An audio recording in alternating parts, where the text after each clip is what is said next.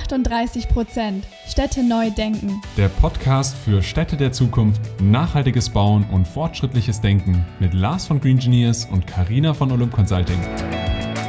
Liebe Freundinnen und Freunde der nachhaltigen Städte von morgen. Und herzlich willkommen zu einer neuen Folge von 38 Prozent Städte neu denken. Unsere Hauptmotivation für diesen Podcast ist es ja, neue Perspektiven auf die Städte von morgen aufzuzeigen und damit einen Wandel anzustoßen.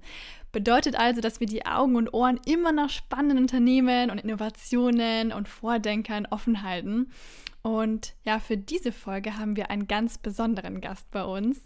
Denn was er mit seinem Team über die letzten sieben Jahre entwickelt hat, das äh, könnte vielleicht die ganze Baubranche revolutionieren. Und ich würde sagen, holt euch Popcorn, legt alles beiseite, außer ihr fahrt gerade im Auto, damit ihr nicht den Lenker loslassen.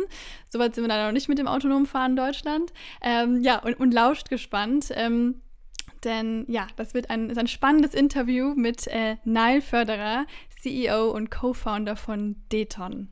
Ja, herzlich willkommen in unserem Podcast, Nile, und schön, dass du da bist. Ja, hallo. Erstmal herzlichen Dank, dass ich da sein darf. Äh, ich habe euren Podcast ein wenig verfolgt und äh, ja, es ist mir auf jeden Fall eine Ehre und eine Freude, hier heute meinen Senf dazu zu geben. Und ähm, ja, spannende Themen. Ich finde es sehr gut, dass sich gerade viele Leute zusammentun in dem Bereich und freue mich auf das Gespräch. Sehr schön, dann auch von meiner Seite herzlich willkommen bei uns im Podcast. Und wir starten mit der klassischen Frage, stell dich doch gerne einfach mal vor, erzähl was zu dir und auch zu dem heutigen Thema von dir, Deton. Ja, also mein Name ist Nile Förderer. Ich bin äh, Gründer und Entwickler von Deton, von dem Baustoff und mittlerweile von der Firmengruppe. Hab angefangen äh, nach meinem Architekturstudium ins Projektmanagement zu gehen und wollte eigentlich äh, einfach alle Aspekte der Bauindustrie kennenlernen und kam dann relativ früh 2014 während meines ersten Praktikums noch ähm, auf die Idee, dass äh, es eigentlich an der Zeit ist, neue Baustoffe zu entwickeln. Stichwort sind Multifunktionsbaustoffe. Und damit habe ich damals angefangen. Und ja, mittlerweile hat sich da eine ganze Firmengruppe daraus entwickelt, weil wir gesagt haben, es ist nicht nur der Baustoff, sondern auch äh, das ganze Thema Building Information Modeling und nachher auch äh, die Ausführung natürlich, die sich verändern muss. Ja, und da haben wir uns die letzten Jahre mit befasst und äh, haben jetzt eine neue Bauweise, die wir vollumfänglich implementieren wollen. Erstmal intern und dann natürlich auch gerne äh, mit im Hinblick darauf, dass man das auch äh, ja, zu einer Verordnung macht, um äh, die Probleme der Bauindustrie etwas in den Griff zu bekommen. Genau. Okay, spannend. Vielleicht nimmst du uns mal so ein bisschen mit ähm, zum, zum Background von dem Ganzen. Wie kam es denn eigentlich zu der Idee mit Deton und wie hat das irgendwie alles begonnen? Also was war so der Moment, der das alles ins Rollen gebracht hat, dass dann ja diese Idee daraus entstanden ist, das anzugehen? Ähm, also der, die ursprüngliche Situation war, ich stand in München äh, auf einer meiner Baustellen, die ich damals betreut habe. Und es war ein Gebäude, was äh, ja eigentlich gerade so an der Grenze war, dass es nicht denkmalgeschützt ist. Ich fand das Gebäude aber sehr schön. Es war ein Wohngebäude in Schwabing. Und äh, dann ging es eben darum, dieses Gebäude mit einem Wärmedämmverbundsystem einzutüten, so haben wir das immer genannt damals. Und äh, ich habe mich dagegen vehement gesträubt, war aber nur Praktikant. Äh, ja, und Projektleiter. Also ich war halt damals irgendwie schon so, dass ich halt 14 Stunden am Tag gearbeitet habe, weil ich einfach ein Ziel vor Augen hatte und äh, habe das mhm. dann gemacht. Also musste damals die Ausschreibung ähm, schreiben und habe dann zu meinem damaligen Vorgesetzten und nachher auch Partner gesagt, du, ich mache das nie wieder, egal ob du mir das auf den Tisch legst oder nicht und ob du mich feuerst oder nicht, ich werde nie wieder in meinem Leben ein Gebäude mit einem Wärmedämmverbundsystem planen und ausführen. Genau. Mhm. Und dann ja, bin ich eigentlich nach der Arbeit, habe ich mir so eine, so eine kleine Werkstatt gemietet äh, im Lager von einem Bauunternehmer, in so einem Keller. Und äh, bin in den Baumarkt gefahren und habe halt einfach äh, damals noch äh, recht Chemiekeule-lastig äh, Sachen zusammen gemischt und geguckt, ob das überhaupt funktioniert, ob das klebt, sich miteinander verbindet. Und dann habe ich relativ schnell über einen äh, Forschungspartner äh, den Hinweis bekommen, dass ich das doch alles in die grüne Richtung entwickeln sollte. Und da habe ich mich dann auch dran gehalten und bin dann eben in den ganzen Bereichen Abdichtung, Druckfestigkeiten, ähm, Wärme, Durchgangsdämmung oder Wärmedurchgangskoeffizient eben in die grüne Richtung gegangen. Und das hat sich auch immer weiter verändert und äh, mittlerweile ist die Essenz von dem Baustoff eben eine Emulsion, so nennen wir das, also ein neuer Klebstoff. Ja, also es war wirklich sieben Jahre lang durchweg Entwicklung. Was kannst du denn noch zu dem Materialeinsatz sagen oder der Zusammensetzung? Du hast jetzt von einer Emulsion gesprochen, aber was macht es denn so besonders? Was ist denn Deton? Also zu, dem, zu den Inhaltsstoffen kann ich natürlich nicht so viel gerade aktuell sagen, weil wir uns noch in der Patentierung befinden. Also es ist angemeldet. Okay. Ähm, wir sind da jetzt gerade noch am Definieren, was die verschiedenen Deton-Klassen angeht, also ähnlich wie bei den Betonklassen. Und ähm, ja, letzten Endes ist, sorgt die Emulsion halt dafür, dass wir eine bessere Klebefunktion haben, weil das Ganze sich eher im nicht im mikroskopischen, sondern im Nanobereich äh, befindet. Also Zement und Beton sind ja eher so im mikroskopischen Bereich erfassbar und äh, wir sind halt einfach in den kleinteiligeren Bereich gegangen, sozusagen. Und haben da einfach durch dieses, äh, ja, durch die Emulsion noch einiges rausgeholt und die Zwischenräume von den Füllstoffen sozusagen aktiviert und funktionalisiert. Mhm. Jetzt hast du ja schon gesagt, dass ihr da ähm, schon seit sieben Jahren dran forscht, was ja auf jeden Fall eine ganz schöne Zeit ist. Jetzt kann ich mir vorstellen, dass da auf jeden Fall auch äh, ja einige Herausforderungen zu meistern sind, dass man auch einige Höhen und Tiefen hat ähm, bei so einer Entwicklung von einem Baustoff. Vielleicht nimmst du uns mal so ein bisschen äh, in die Zeit zurück äh, und erzählst mal vielleicht von einer Herausforderung, die ihr irgendwie gemeistert habt oder ja, wie, wie das so war. Ja, also die erste Herausforderung war damals, also die erste Forschungsreihe, da ging es halt einfach darum, äh, pflanzliche Fasern äh, mit in den Betonstein einzubinden. Und da gab es halt zum Beispiel die Schwierigkeit, das haben natürlich Leute vorher gemacht, es gibt Hanfbeton und solche Entwicklungen. Das Problem war aber eben das Schwindverhalten. Das bedeutet, äh, wenn das halt nachher in eine Schalung gegossen wurde, wusste man nicht, äh, wie sehr minimiert sich das Volumen von dem Baustoff, weil die Fasern halt Wasser ziehen etc. pp. Und das war halt so unser erstes Problem, was wir gelöst haben. Und dann ging das immer weiter bis hin in diesen ganz kleinen, teiligen Nanobereich, wobei wir jetzt gerade auch ähm, noch kleinteiliger geworden sind. Äh, es geht schon fast in den atomaren Bereich. Also wir sind jetzt äh, wirklich ganz, ganz tief in die Mineralogie auch äh, gegangen. Und äh, ja, ich habe mir mittlerweile, glaube ich, ein Mineralogiestudium autodidaktisch äh, beigebracht in den letzten Jahren. Also das Ziel war halt irgendwann zu sagen, hey, äh, die Natur hat äh, Steine, die funktionieren wunderbar, die sind äh, unzerstörbar fast, die sind äh, wasserdicht, ja, die schimmeln nicht etc.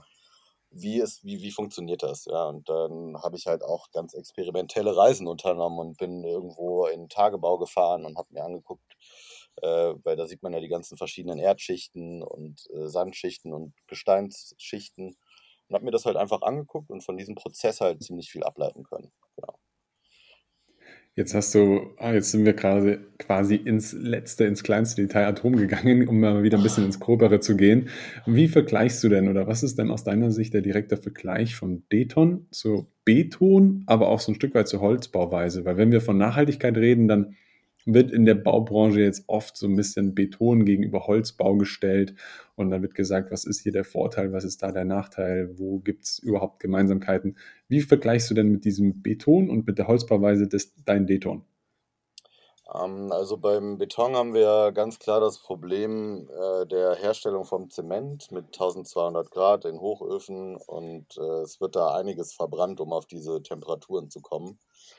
Und äh, da muss ich ganz klar sagen, haben wir halt wesentlich geringere Temperaturen, um den Baustoff herzustellen und äh, haben mittlerweile auch ja so eine Firmenethik, dass wir sagen, selbst Sand oder Kies ist nicht unbedingt nachhaltig. Wir versuchen da immer, wenn es geht, äh, Rezyklate zu verwenden. Und äh, dahingehend würde ich das jetzt so vergleichen, dass die Betonindustrie ein wenig geschlafen hat in den letzten Jahren und ähm, äh, sich nicht damit auseinandergesetzt hat, was man dagegen tun kann, um eben die, diese, diese Problematiken in den Griff zu kriegen. Weil es, ich meine, mit 8% äh, CO2-Emissionen weltweit dafür verantwortlich zu sein, das ist schon eine Nummer. Und da sind wir halt frühzeitig hingegangen und haben gesagt, was kann man anders machen, also nur auf das CO2-Thema bezogen, aber auch technisch. Und da sind wir halt sowohl, was die Emissionen angeht, es gibt ja noch mehr Werte als nur die CO2-Emissionen, ähm, die, also Primärenergiebedarf, CO2-Emissionen, das sind halt alles äh, Werte, die wichtig sind. Und äh, da haben wir vollumfänglich gesagt, wir gehen da in jeden umweltschädlichen Aspekt rein, versuchen aber gleichzeitig auch das Ganze technisch zu verbessern und versuchen halt auch konstruktiv so vorzugehen, dass man durch einen Multifunktionsbaustoff halt die äh, Planung vereinfacht und auch die Ausführung nachher. Mhm. Und wie sieht es mit dem Kosten- und Zeitfaktor zum Beispiel aus, wenn wir jetzt auch nochmal einen Vergleich zu Beton und Holz ziehen? Ähm, achso, auf die Holzbauweise bin ich ja gar nicht eingegangen. Die Holzbauweise ähm, finde ich in Kombination mit uns definitiv interessant. Wir haben da auch jetzt mehrere Machbarkeitsstudien für aktuelle Projekte mit ähm, größeren modularen Holzbauherstellern. Und finde ich, find ich interessant. Ich finde es nur grundsätzlich nicht richtig, alles aus Holz zu bauen, weil man hat das jetzt dieses Jahr mitbekommen der Bedarf steigt. Ähm, wir haben nicht genug Holz. Wir müssen auf jeden Fall überall auf der Welt erstmal aufforsten. Und dahingehend finde ich, sollte man den Holzbedarf extremst minimieren. Deswegen, das, ich, ich finde es natürlich besser, Holzträger zu verwenden als Stahlträger, wenn man in gewissen Dimensionen unterwegs ist. Da haben wir auch aktuell ein Projekt, was mit äh, konstruktivem Stahlbau geplant ist, wo wir sagen, okay, da macht halt Holz einfach Sinn. Und ähm, was die, die Kosten und den Zeitfaktor angeht, also kostenmäßig decken wir mit einem Baustoff drei Gewerke ab. Das heißt, wir haben die tragende Wand, wir haben die Abdichtung und wir haben die Dämmung und bewegen uns gerade in einem Bereich, wenn man das vergleicht, also eine Wand, die abgedichtet ist, gedämmt ist und tragfähig, kostet einen ungefähr um die 250 bis 300 Euro aktuell.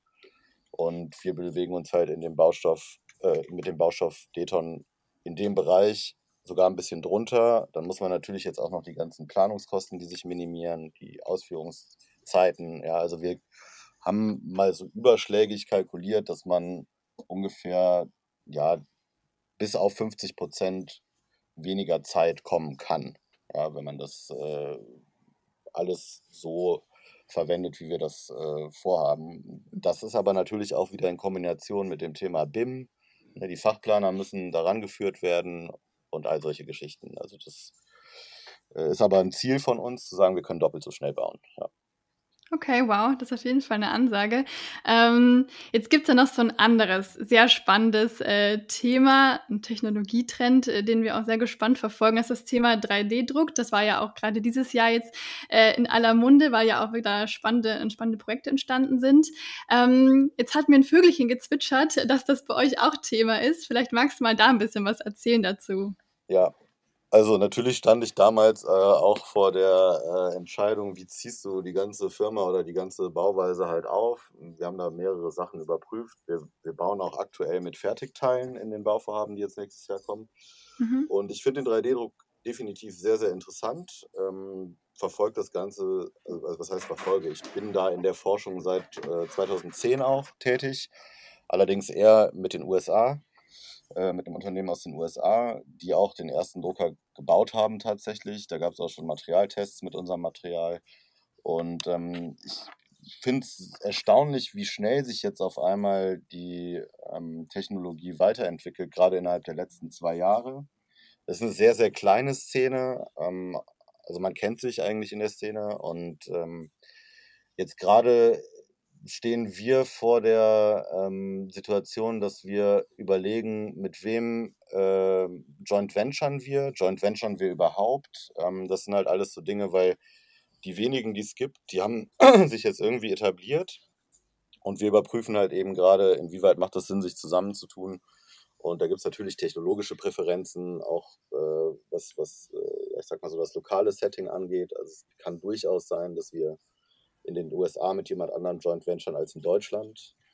Und wir haben gerade jetzt auch Anfragen aus den USA bekommen, was das Material angeht. Und ja, es wird äh, sehr spannend werden, weil es aktuell auch so ist, dass sich tatsächlich die, äh, es gibt ja drei verschiedene Möglichkeiten. Also entweder man hat halt diese äh, Rahmendrucker sozusagen, die du auf der Baustelle aufbaust, oder du hast halt diese kleinen Roboter, da hat KUKA ziemlich viel entwickelt. Oder du machst es halt eben ganz anders und hast so eine mobile Einheit, wo du einen LKW hast und den stellst du vor das, äh, Baugrundstück und der druckt dann quasi als mobile Einheit das Gebäude. Und ähm, wir überprüfen gerade die drei Varianten und Unternehmen, die sich damit auseinandergesetzt haben und schauen einfach mal, wo die Reise hingeht. Es kann auch sein, dass das von Bauvorhaben zu Bauvorhaben unterschiedlich ist, dass man jetzt im Einfamilien 3D-Druckbereich was anderes verwendet als im, äh, ja, ich sag mal, Gewerbebau. Ja. Jetzt sprichst du schon von Bauunternehmen, äh, von Bauprojekten. Ihr habt auch selber Bauprojekte. Du hattest eingangs schon erwähnt, das ist schon eine Unternehmensgruppe. Inwiefern macht ihr da eure eigenen Projekte und wo unterscheiden sich die, die Projekte vielleicht von euch mit den klassischen Projekten? Weil jetzt hattest du auch schon BIM angesprochen. Mhm. Wie, wie fortschrittlich seid ihr da und wie, inwiefern ist da euer Baustoff wichtig für eure Projekte? Ähm, wir haben, was das Thema BIM angeht, auch noch einen draufgesetzt und haben ähm, gesagt, okay, BIM ist ein Teil der Softwareentwicklung, aber jetzt muss es halt äh, definiert werden und dann haben wir das äh, Detong Building Data Template entwickelt. Das wird halt eine mhm. Online-Plattform werden, ähm, auf jeden Fall eine, eine Open Cloud-Plattform, äh, wo man alles integrieren kann und aber den Vorteil hat, dass eben gewisse Verordnungen automatisiert, wie so eine Checkliste muss man sich das vorstellen, äh, auf dieser Plattform abgearbeitet werden, um sich eben in diesem Rahmen, der natürlich auch umwelt- und ressourceneffizient sein soll, äh, bewegen zu können, ohne ständig irgendwelche Verordnungen wälzen zu müssen. Ähm, wir haben in Deutschland äh, die AHO für die Projektentwicklung, die, ähm, die HOAI für die Ingenieursleistung und die VOB. Und alleine diese drei Verordnungen immer wieder zu wälzen für das Bauvorhaben ist halt unglaublich anstrengend dann hat man ja immer verschiedene Assetklassen und da haben wir halt gesagt, okay, es ist möglich, dass man dort eben mit vernünftigen Verknüpfungen von Datenbanken äh, das den Planern vereinfacht und auch transparenter macht für alle am Bau Beteiligten. Und ja, also das äh, verwenden wir jetzt gerade für ein Bauvorhaben. Ich kann da leider noch nicht genau sagen, wo das ist und was das ist. Es ist äh, aber ein sehr großes Bauvorhaben. Wir haben teilweise Gewerbebau, wir haben ein Hotel, wir haben eine Eventhalle. Und ähm, da wird das eingesetzt. Das ist sozusagen das, äh, ja, die, die Alpha-Version, dann die Pre-Alpha-Version, die wir dort fertigstellen werden. Und wir planen langfristig ähm, natürlich unsere eigenen Bauweisen. Da geht dann natürlich, da fließt dann natürlich das Thema Architektur auch wieder ein. Wir haben jetzt äh, zwischen Berlin und Leipzig ein Bauvorhaben geplant. Das wird eine 3D gedruckte Mehrgenerationen-Wohnsiedlung. Und ähm, da ist es uns ganz wichtig auch zu sagen, Technologie schön und gut, wohin entwickelt sich aber die Gesellschaft, was brauchen wir, auch um wieder dieses Thema Community Living ähm, anzustoßen weil mir hat es immer davor gegrault, mir in irgendeinem Vorort ein Reihenhaus zu kaufen. Also das würde ich nie machen. Ähm, und dann abends, wenn ich betrunken nach Hause gehen sollte, nicht zu wissen, äh, welches Haus eigentlich meins ist, äh, dann kommt halt noch das Thema Kunst am Bau auch dazu. Also das implementieren wir jetzt auch wieder äh, bei, dem, bei dem Bauvorhaben, bei der Eventhalle, die gebaut wird. Äh, da habe ich einen Professor von mir mit dabei von der RWTH Aachen, der sich nur um dieses Thema Kunst am Bau kümmert. Ähm, also ich finde Bauhaus klasse, ich bin großer Mies van der Rohe-Fan, aber äh, dass das Thema so komplett gekillt wurde, äh, Kunst am Bau oder Ästhetik generell, finde ich nicht ganz so schön, wenn man sich die Städte anguckt. Äh, ich komme aus Köln, das ist eigentlich ein sehr gutes Beispiel dafür, dass halt äh, nur funktional eben dafür sorgt, dass du nachher so eine ja, eher muffige, äh, einen eher muffigen Stadtcharakter äh, hast. Äh, also ich liebe Köln, nichts dagegen, aber städtebaulich ist das katastrophal, sich anzusehen. Und ja. äh, genau, deswegen ist das uns auch ganz wichtig, da ja, neue, neue äh, Strukturen, neue Kunstmöglichkeiten. die Fassadenfläche ist ja nichts anderes als eine Kunstfläche eigentlich, auch gleich mit umzusetzen und zu entwerfen. Total. Also ganz, ganz spannend. Ich finde Kunst am Bau auch sehr interessant. Da hatten wir uns auch öfter mit beschäftigt. Und äh, ja, eben quasi vereint ja wirklich Technologie, äh, das Kunst am Bau-Thema, Digitalisierung und Nachhaltigkeit, also alle wichtigen Themen. Mega spannend. Ähm, was mich jetzt so als Marketing-Tante, sage ich mal, äh, auch noch sehr interessieren würde, ist, ähm, jetzt habt ihr nach langer Forschungszeit, ähm, seid ihr jetzt quasi ähm, seit nur nicht so langer Zeit auch in der Öffentlichkeit jetzt zunehmend. Und habt ihr da schon so eine erste Resonanz bekommen? Wie, wie reagiert, wie reagieren die, ähm, die Leute darauf? Also zumal sowohl die, die allgemeine Öffentlichkeit, aber auch ähm, andere Bauträger, Holzindustrie, Betonindustrie. Wie ist da so die allgemeine Resonanz seither? Ähm, die ist sehr, sehr positiv, ähm, was mich ähm, überrascht nach den letzten Jahren, äh, wo ich natürlich öfter auch das Feedback bekommen habe äh, von, vom, aus der einen oder anderen Asset-Klasse, sage ich jetzt einfach mal. Ähm, von wegen, ja, Nachhaltigkeit ist ja ganz nett, aber unsere Bücher sind voll, brauchen wir nicht, wollen wir nicht, haben wir nichts mehr zu tun. Und jetzt äh, ist irgendwie so die gesamte Industrie auf der Suche nach umwelt- und ressourceneffizienten ähm, Möglichkeiten. Also wir sind da auch total offen. Also wir haben, wie gesagt, auch äh, die Holzbauweise, obwohl ich da, es gab mal einen Artikel in einem, in einem äh, Bauprodukte Digitalheft von Ernst und Sohn Verlag, wo ich gesagt habe, wenn wir alle den Baubedarf mit Holz decken, dann können wir bald helfen, den Amazonas mit abzuholzen. Also das ist auch meine Meinung irgendwo. Äh, nur ich sage halt, ähm, man muss sich da immer wieder individuell für das Bauvorhaben zusammensetzen und gucken, macht das nicht doch Sinn? Und die Resonanz ist super. Also auch gerade weltweit jetzt. Ähm, unsere erste Pressemitteilung wurde äh, in Russland, habe ich jetzt heute eine Nachricht bekommen, sogar ähm, veröffentlicht. Und wir haben aus den USA, ähm, aus Russland, aus China, aus Indien äh, Anfragen. Ähm, unser Ziel war es halt auch relativ schnell ähm, zu gucken, dass wir einen großen Impact äh, schaffen können, weil uns das Thema wirklich am Herzen liegt, einfach diese äh, furchtbaren äh, ja, Zementhochöfen äh, zum Stillstand zu bringen. Und es ist auch unterschiedlich, äh, was die Assetklassen angeht, was die Resonanz betrifft. Also wir haben Bauherren, wir haben Projektentwickler, wir haben also in sämtlichen Größenordnungen, wir haben äh, Versicherungen, äh, ja, teilweise äh, Supermarktketten, also es ist ganz unterschiedlich. Fertigteilhersteller, ja, letztens hat, äh, vor zwei Tagen hat mich jemand angeschrieben, ähm, die bauen äh, Rinnen aus Beton und wollen jetzt unser Material testen. Also Fertigteilwerke generell sind sehr interessiert.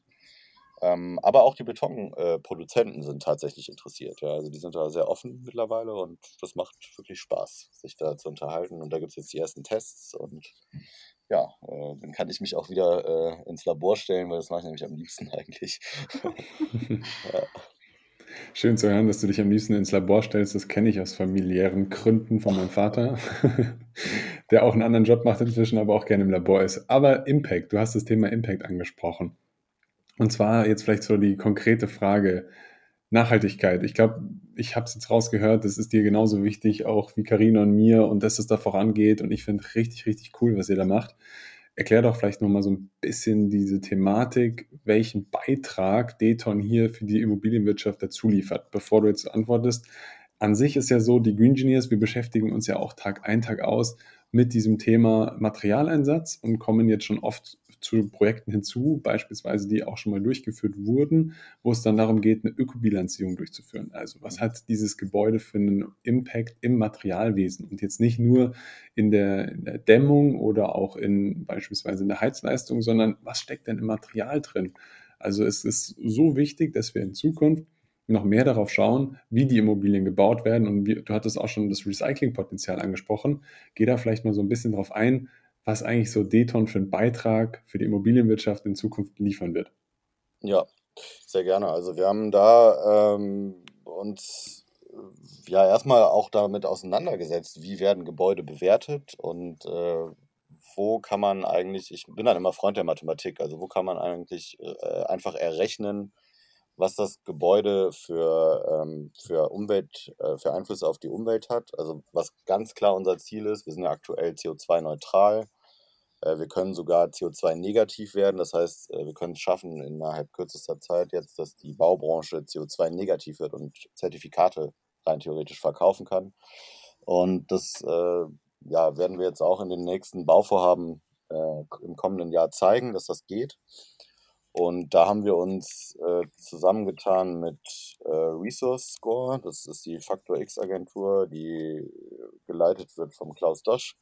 Ist auch mittlerweile im Ausschuss vom Umweltbundesministerium, äh, im, im, Gremium eben Mitglied, wurde einberufen. Und äh, da geht es halt einfach darum, äh, den, den Baustoff in verschiedenen, mit verschiedenen, also verschiedene Werte zu errechnen, ja, und äh, zu gucken, ähm, zum Beispiel, was hat der Baustoff für nicht erneuerbare Primärenergie, für, für einen nicht erneuerbaren Primärenergiebedarf. Ja, das hört sich jetzt, das nennt sich äh, PNRT. Das ist halt erstmal so, okay, hm, kein Mensch kennt den Wert, alle fragen immer nach den CO2-Emissionen. Das heißt, da gehen wir halt viel, viel mehr ins Detail. Und ähm, dann haben wir halt eben noch den, den GWP-Wert, das ist das Global Warming Potential, was bewertet wird.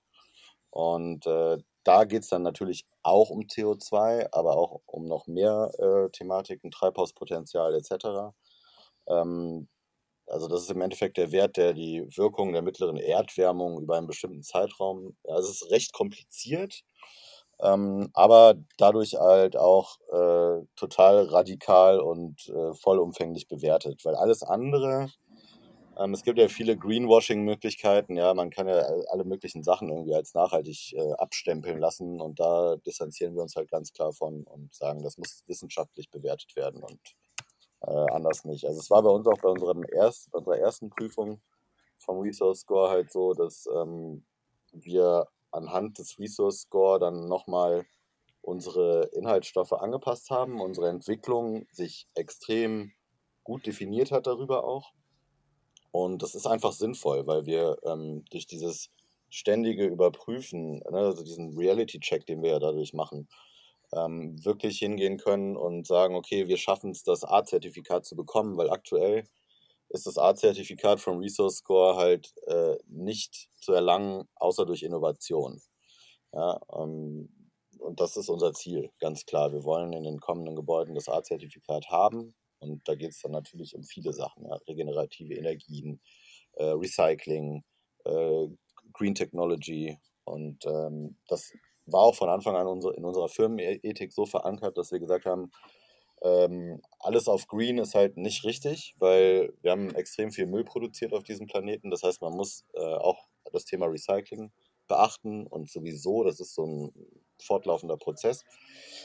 Und deswegen sind wir totale Fans der Blue Economy. Und Blue Economy ist halt ganz klar, okay, go green, aber recycle auch. Ne? Und das machen wir auch äh, grundsätzlich in den Bauvorhaben, in der Entwicklung. Also wir haben dann um die Ohren gehauen bekommen, zum Beispiel, ja, ihr verwendet Sand und Kies, das ist aber nicht umwelt- und ressourceneffizient, weil ne, die und die Werte und hin und her. Und dann haben wir gesagt, okay, dann ersetzen wir das immer dann, wenn es geht, durch Rezyklate. Und das machen wir auch. Also da ist aber auch von Seiten der, der ich sag mal, der Rohstoffbeschaffung äh, einiges passiert. Also man kriegt diese Rezyklate mittlerweile relativ gut. Und äh, ja, da sind wir gerade auch, äh, ich sag mal, sehr, sehr akribisch dabei, das einzuhalten. Okay, spannend. Ja, der Impact ist da, das merkt man. Äh, du hast es schon so ein bisschen angeschnitten, ähm, aber nochmal ganz generell, wa was sind eure Zukunftspläne? Also was dürfen wir noch erwarten von Deton in den nächsten Jahren? Was habt ihr vor? Also ganz großer Zukunftsplan, das hatte ich vorhin schon mal gesagt, ist halt äh, wirklich diese Bauweise zu einer Verordnung zu machen. Also wir mhm.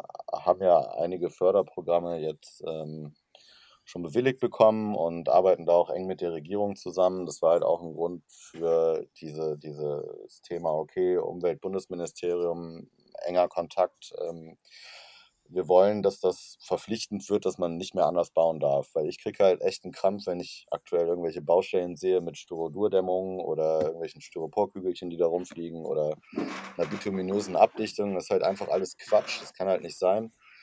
Ähm, und deswegen ist unser Ziel, gemeinsam mit natürlich auch anderen Entwicklern zu sagen, okay, wir zeigen, wie umwelt- und ressourceneffizient gebaut werden kann. Und das muss jetzt bitte äh, verpflichtend werden, am besten natürlich auch äh, im, im, GEG, also gesetzlich äh, mit, mit Auflagen und, und auch Strafen. Also ich bin da echt sehr, sehr radikal oder konsequent. Also viele sagen, ich bin radikal, ich sage, ich bin konsequent. Und äh, das ist aber auch an der Zeit. Also ich denke, da macht es einfach keinen Sinn, irgendwelche Abstriche zu machen. Beispielsweise haben wir mal mit äh, Schaumglas gearbeitet, äh, weil das ist auch ein Recyclingprodukt. Äh, nur wenn man sich das dann anguckt, wie das hergestellt wird, hast du auch wieder 1200 Grad oder um die 1000 Grad halt in der Herstellung. Wie kriege ich diese 1000 Grad hin? also das ist dann wirklich ein Hochofen. Gut, dann haben wir halt gesagt, okay, ist uninteressant für uns. Ja. Man könnte jetzt aber diese ganzen Zwischenschritte halt erstmal irgendwie, ich sag mal, der Industrie verkaufen, um dann irgendwann 2035 äh, dann zu sagen, okay, jetzt haben wir wieder ganz viel Quatsch verkauft und jetzt äh, ist es wirklich an der Zeit. Also ich finde halt dieses, ne, jetzt ist es an der Zeit und nicht erst 2035. Und es gibt die Möglichkeit und deswegen muss man die jetzt auch einfach einführen und umsetzen. Genau. Also richtig, richtig gute Vision, die ihr da habt. Mir gefällt der Zukunftsplan oder die Vision, die du da verfechtest, extrem gut, weil dieses Problem in der Baubranche, das viel mit Beton gebaut werden muss, weil es halt manchmal auch aus statischen Themen gar nicht anders geht oder auch eine Tiefgarage oder wie auch immer. Und wenn man da jetzt irgendwie etwas ersetzt dadurch, was wirklich in diesen Themen, wie du sie angesprochen hast mit Beton, ähm, hier ressourcenschonender ist und diese Themen alle beachtet werden, dann ist es aus meiner Sicht auch total zukunftsfähig. Jetzt hattest du auch gemeint, 2035 hast du gerade schon angesprochen. Wir sind leider schon am Ende von unserem Podcast und ich habe jetzt die eine letzte Frage, die wir allen unseren Gästen stellen. Und zwar geht es darum, stell dir einfach mal vor, jetzt bist du doch in 2035 und jetzt kommst du aus dem Labor raus, zwischendrin mal wieder, und kannst dir jetzt vielleicht vorstellen, wie die Stadt für dich 2035 aussehen sollte. Also du hast auch schon von Kunst geredet oder wie auch immer, aber wie kannst du dir denn vorstellen, schauen denn die Straßenzüge von 2035 aus und was hättest du vielleicht gerne auch? Ja, ähm, in erster Linie auf jeden Fall verkehrsberuhigt. Äh, ich bin ein großer Fan von Elektroautos, muss ich sagen, und ähm, auch von diesen Carsharing-Thematiken etc. Also ich kann mir vorstellen, dass es halt einfach so Shuttles gibt und die Gebäude, ähm, also das Verkehrsnetz natürlich besser vernetzt ist und die Gebäude halt ähm, kunstvoller gestaltet sind, individueller. Also meine Vision war es halt zum Beispiel, dass man, ich, ich finde zum Beispiel die Bonner Altstadt total schön, dass man bei Neuentwicklungen halt versucht, dass man eben diesen historischen Flair ähm, aufzugreifen, aber neu umzudenken. Ja, es gibt ja zum Beispiel, ich muss jetzt nicht überall hier Engelchen an die Gebäude äh, 3D drucken, sondern da kann man halt irgendwelche schönen ähm, ja, 3D-Strukturen etc äh, verwenden, nachhaltige Baustoffe und vor allem das Thema autarke Energieversorgung von Gebäuden finde ich halt ganz wichtig. Ja, das heißt, äh, gute Luft, ähm, etwas entspannterer Verkehr und äh, was ich bin in einem Forschungskonglomerat, das nennt sich Equoria, sind mittlerweile über 2000 Forscher und da geht es halt auch darum, was ist das Zentrum von neuen Städten 2035 und da finde ich halt auch wichtig, städtebaulich zu überlegen, okay, was soll denn im Zentrum dieser Stadt sein, um halt eben diese Entwicklung auch weiter fortzuführen. Ähm, und da geht es halt darum, im Zentrum eben ein, ähm, ein Gebäude zu haben, was eine ähm, menschliche Sphäre abbildet, weil wir haben auf diesem Planeten so viel Murks gemacht, dass man sich dort quasi äh, sammeln kann, ohne irgendwie den Planeten zu beeinflussen. Äh, dann gibt es Regenwassernutzung, man kann aus der Umwelt halt Mineralien und alle möglichen Stoffe auffangen durch dieses Gebäude. Also es ist halt so geshaped, dass du eben diese ganzen ähm, Rohstoffe über das Gebäude quasi extrahieren kannst. Also es funktioniert auch. Ja, und das könnte ich mir vorstellen, dass es diese Zentren dann eben entweder in neuen Städten gibt, die sich entwickeln, oder zwischen neuen und alten Städten, weil es wird schwierig sein, so eine Stadt wie Berlin halt komplett nachhaltig zu machen. Da brauchen wir uns nichts vorzumachen. Dafür müsste man ganz Berlin abreißen und das ist halt auch wieder Quatsch eigentlich. Ja, und deswegen so eine gute Mischung aus Neu und Alt und dass sich da irgendwie Bereiche befinden, die auch Brücken bilden für diese neuen Siedlungen und das Alte, was vorhanden ist. Ja, so stelle ich mir das vor. Wow, das klingt nach einer wirklich spannenden Stadt, in der würden wir auf jeden Fall auch leben wollen. Äh, Gerade Thema bessere Luft äh, und auch E-Cars äh, finde ich super spannend. Ähm, und ja, also vielen, vielen Dank für das tolle Gespräch, für die tollen Einblicke. Ähm, ich finde es unglaublich spannend, was ihr macht und verfolgt das auch weiter äh, gespannt. Und ja, bis bald hoffentlich. Ja, herzlichen Dank. Bis bald. Hat mich sehr gefreut.